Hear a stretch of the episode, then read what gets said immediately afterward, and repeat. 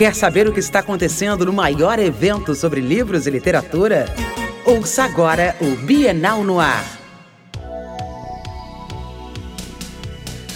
E aí, pessoal, está começando o oitavo episódio do podcast Bienal no Ar.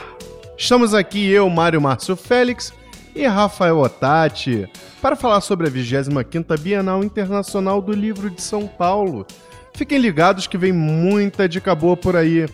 Ontem a Bienal do Livro foi repleta de excelentes conversas para quem trabalha com conteúdo e precisa ver e ouvir coisas legais para ter ideias. Esse é o lugar. Todas as atrações que a gente indicou no último podcast foram incríveis. Pois é, tivemos bate-papo Lugar de Mulher é onde ela quiser, com a jornalista Diana Garbin, autora do livro Fazendo as Pazes com o Corpo, e a atriz blogueira Júlia Faria, autora do livro Para as Solteiras com Amor.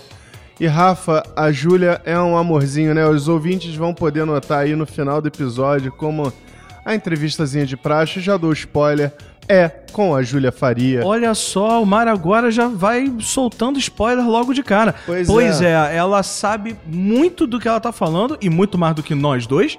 Exatamente. E deu um show, uma aula sobre o assunto. Só para vocês saberem o que rolou na mesa, né, entre as duas, elas falaram das questões da mulher contemporânea com o corpo, sobre autoimagem, sobre relacionamento, relacionamentos tóxicos, relacionamentos abusivos, enfim. O, o evento, claro, lotou. óbvio. Ah, com certeza, claro. obviamente ia lotar, e mais só que a gente conseguiu aquela entrevista marota pro ouvinte que ficou na fila, não conseguiu falar, tá aí no finalzinho. Mas bem, hoje é sexta-feira e o movimento do fim de semana já tá dando ar da graça. Pois é, se a semana começou com frio de rachar, ele já deu uma trégua. O povo agora tá animado, tá saindo de casa. Até porque não dá para resistir, né, Mário? Exatamente, ainda tem muita coisa boa aqui na Bienal para rolar. E olha, quem não aproveitar já era, porque esse é o último final de semana. Pois é. Então, na Arena Bic, vamos começar logo dando dica, né? Na Arena Bic, ah, dá vontade Arena de... Bic. Exato, ela é, ela é, incrível. Dá vontade de sentar de manhã e só levantar depois da última atração. O dia começa com Marco Túlio do canal Authentic Games, muito querido pela garotada e em especial, claro, pelos fãs do Minecraft. Só que depois dele, nós temos Babi Dewitt, Carol Cristo, Melina Souza, Pan Gonçalves e Maurício de Souza falando de Turma da Mônica Jovem, uma viagem inesperada. Pois é, aí vem o Soman Shainani, autor da série A Escola do Bem e do Mal, uma fantasia dessas que não dá para largar. Depois temos o Milton Jung, Renato Nogueira e o queridíssimo Pondé, na mesa ética e filosofia. Ficou difícil de sair de lá, né? A gente já tinha avisado, vocês perceberam que a coisa vai ser complicada hoje, nessa sexta-feira. Só que, só que não acabou, porque ainda tem mais uma coisa lá na Arena Bic. Vai rolar um encontro. De quem, Mário? Vai rolar um encontro de fãs de Harry Potter. Pois é, pouca gente. Pouca gente. Quase ah. ninguém gosta de Harry Potter. Pois Aqui, é. em dias normais, já tem gente vestida a caráter, vamos dizer assim. Pois é, imagina, imagina no dia específico aonde a conjuntura astral convoca a todos para se vestir como nosso mago favorito. Exato. Então, a Arena Bic tá lotada, só que aí você fica sabendo que vai rolar um bate-papo com André Carvalhal sobre propósito lá no Espaço do Saber. E que no Salão de Ideias vai ter uma mesa sobre revistas de resenhas literárias com Paulo Werneck e a Dolores Prades. Sabe o Fear of Missing Out? Aqui é real. Você escolhe ir a um lugar com dor no coração porque você não pode se dividir. Você não tem o vira-tempo. Exatamente. Tá vendo que nós temos aqui um Potterhead? Pois é. Só para aguçar a ansiedade no seu coraçãozinho, tem, tem mais um negócio que vai acontecer hoje, tá? Se você é fã de quadrinhos, como nós somos, e você já sabe porque você ouviu o outro programa em que a gente entrevistou três quadrinistas, hoje temos o Marcelo de Salete. É isso aí, ele vai estar na Bibliosesc Praça da Palavra para falar sobre o ofício de quadrinistas. E ó, para quem não sabe, ele acabou de ganhar com o quadrinho dele, Cumbi, o Eisner Awards 2018. O que, que é o Eisner Awards? Gente, o Eisner Awards é o mais importante prêmio de quadrinhos do mundo. Ele é o Oscar dos quadrinhos. Ele tem esse nome por conta do grande quadrinista lá do início do século XX, da primeira metade do século XX, Will Eisner. Então é uma honra, é uma grande honra receber esse prêmio. E ele recebeu. Então, acho que você já ficou bem na dúvida aí de onde você vai estar ao longo do dia, né? Pois é, galera. Então agora vocês fiquem aí com a nossa entrevistada. Foi um papo maravilhoso. Bienal no ar, entrevista. Olá, ouvintes! Estamos chegando a mais um final de dia aqui na Bienal do Livro. E, como sempre, como todo dia, eu e Rafael Otati trazemos aqui mais uma entrevista para sua apreciação. Rafael, quem é a nossa entrevistada do dia? Pois é, galera, hoje nós temos aqui o prazer de entrevistar muito rapidamente a atriz influenciadora digital também, Júlia Faria. Dá um alô para os nossos ouvintes, por favor, Júlia. Estou muito feliz de estar aqui. Um beijo grande para todo mundo que estiver ouvindo a gente. Estou feliz. Obrigada pelo convite. E nós aqui felizes em ter uma pessoa desse gabarito aqui conosco, porque a nossa convidada é formada em jornalismo, história da arte, que é uma das matérias que moram no meu coração. Durante a faculdade eu puxei uma disciplina de história da arte pela, pela curiosidade. E agora, ouvinte, se você não veio aqui participar da mesa, se você eh, não veio aqui pela, pela grande comunicação, o assunto é sério. O assunto ele toca mais dentro de você, porque é uma questão de insatisfação, de estética.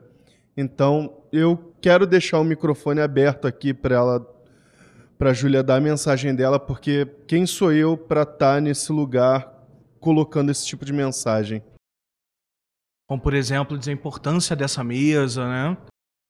É, é, eu acho que eu tô. A minha vontade de falar sobre satisfação é muito maior do que falar sobre insatisfação. Não sei se é isso que vocês esperam que eu diga, mas a nossa conversa foi. É, é, é eu acho que o motivo do nosso encontro era para brindar que mulheres têm o direito de fazer de um tudo, o que elas bem entenderem. Eu acho que falta um pouquinho, um tantinho de gente só para a gente comunicar isso, mas eu acho que, é, é, no final das contas, o recado a ser dado é esse. Só falta a gente a gente, enfim, me incluindo, apesar de eu achar que já fiz essa transformação dentro da minha cabeça, mas é um exercício diário, né? Eu acho que é sempre pensar nisso, de todas nós entendermos que vale tudo que a gente quiser, que tudo, enfim.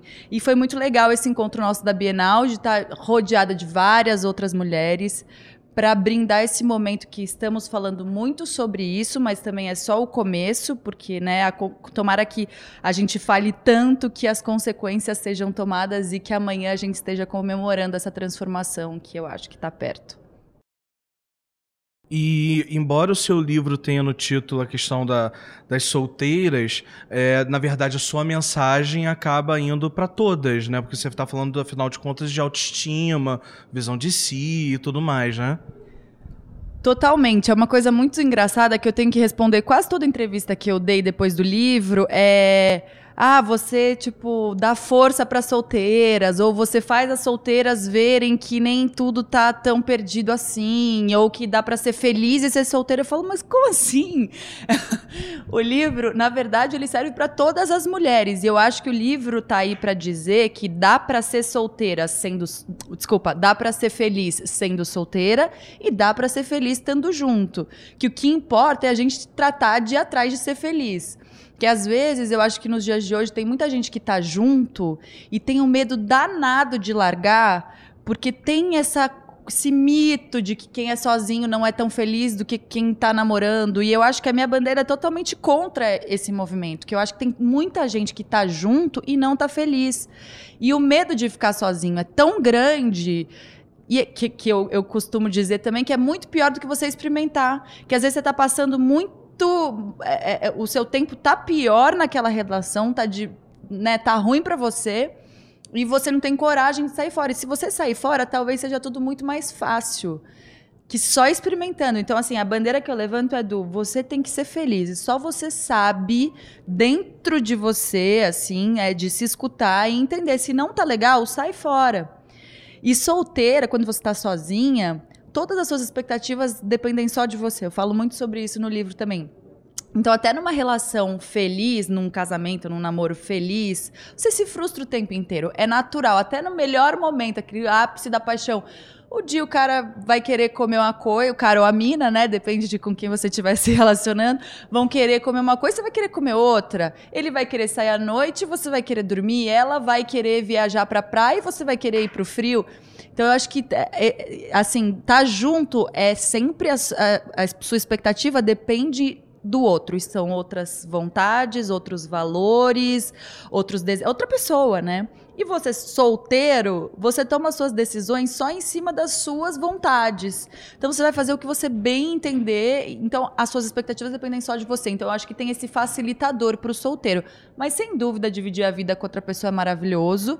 Encontrando uma relação saudável que vale que você escolha estar tá dentro dela todos os dias, tá valendo. Então eu acho que o jogo tá aí para os solteiros e para os casados. Eu acho que é tudo, tá tudo no mesmo. A ideia a gente atrás do que faz a gente feliz. Pois é, fantástica essa colocação. E justamente perguntar disso, como você vê a mulher contemporânea em relacionamentos no, no, dia a dia. Acho que você já super deu a resposta. É, verdade. É... Ela antecipou a pergunta. Né? Exatamente. Eu adoro quando sai é. assim na entrevista, porque é algo bem mais natural. E, e, no momento em que se fala tanto de relacionamentos tóxicos, relacionamentos abusivos, acredito que o seu livro ele seja também uma forma de auxiliar essas pessoas e dar coragem até a elas para também se livrar disso. Por um acaso você recebeu alguma algum contato de uma leitora que, enfim, leu seu livro e teve to, tomou a decisão por conta dele ou algo assim? O tempo inteiro. Todos os dias, até hoje. O livro, eu estou comemorando um ano do livro aqui na Bienal. Eu lancei ele na Bienal do Rio ano passado, agora a gente faz um ano. E desde então, diariamente, tipo, eu falo com, com tranquilo, todos os dias se não recebi um dia foi porque não abri meu inbox. Todos os dias que eu abro até hoje, um ano depois, tem depoimentos é, de pessoas que terminaram ou que estão junto. E mesmo assim fez sentido, porque às vezes a pessoa tá bem, tá numa relação feliz, tá tudo certo com ela. E a, a gente para por causa disso. às vezes às vezes a gente tem uma pessoa que está num relacionamento. Tem vários exemplos de pessoas que estão em relacionamentos felizes, que está tudo bem e que leem o livro e se identificam. Por isso do subtítulo também. Eu tenho várias leitoras que eu, eu, eu viajei, fiz tour, turnê com o livro pelas principais é, cidades do Brasil. E várias leitoras vinham com os namorados. E aí os namorados sempre apresentavam uma resistência num primeiro momento. Elas contam, né, que quando eles leram o título do livro, todos rolou uma resistênciazinha assim. Aí eu falei, ah, o subtítulo foi em homenagem aos namorados. E até as casadas, de todas as idades, porque também acho que é tendencioso achar que é um livro para gente muito jovem. Eu recebo depoimentos de mulheres casadas, de mulheres que estão no terceiro casamento, mulheres com filhos, que acompanham as filhas às vezes, às vezes que vão sem as filhas, que as filhas não estão nem aí, o, o, livro fez sentido para elas. Então, é, e, essa, e, e, é nessa hora que tudo faz sentido, que eu fico feliz de ver que o livro teve, prestou esse serviço, sabe? E, e de todas as maneiras, para encorajar a gente a sair fora, para encorajar a gente a fazer transformações na relação, ou é, buscar graça na vida, sozinha ou acompanhada, sabe? Olha, muito bacana. É, é ótimo perceber que a literatura ela está também a serviço das pessoas não só para um puro entretenimento, mas também para uma edificação. Tem uma função social, né? Exatamente. E só para terminar, é, você, a, o nosso programa ele é diário, então as pessoas estão te ouvindo e ainda tem chance de vir aqui na Bienal, muito provavelmente. Você poderia dar um, uma chamada no público, dizer a importância da Bienal num evento como esse? Lógico, aliás, o fim de semana tá chegando. Quem não tem programa pro final de semana ainda, não consigo pensar em nada melhor do que vir passear pela Bienal. Eu deixei um tanto de livro assinado aqui também. É, os primeiros que chegarem, não sei quantos, mas foram muitos, podem encontrar livro assinado. É, junta a família, junta o, o, o paquera ou a paquera. Nada melhor. Não pense em nada melhor para fazer no fim de semana do que vir à Bienal.